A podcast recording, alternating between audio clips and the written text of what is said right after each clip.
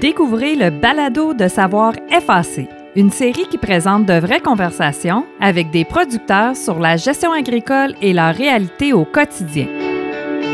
L'important, c'est vraiment de s'entourer des bonnes personnes, puis pas avoir peur d'aller chercher de l'aide.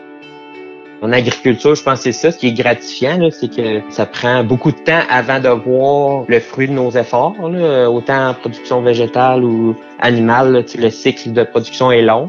Donc, quand on prend une décision, on espère que ce soit la bonne. Puis quand on voit que les résultats sont positifs au bout de plusieurs mois, ben, je pense que ça, c'est vraiment plaisant.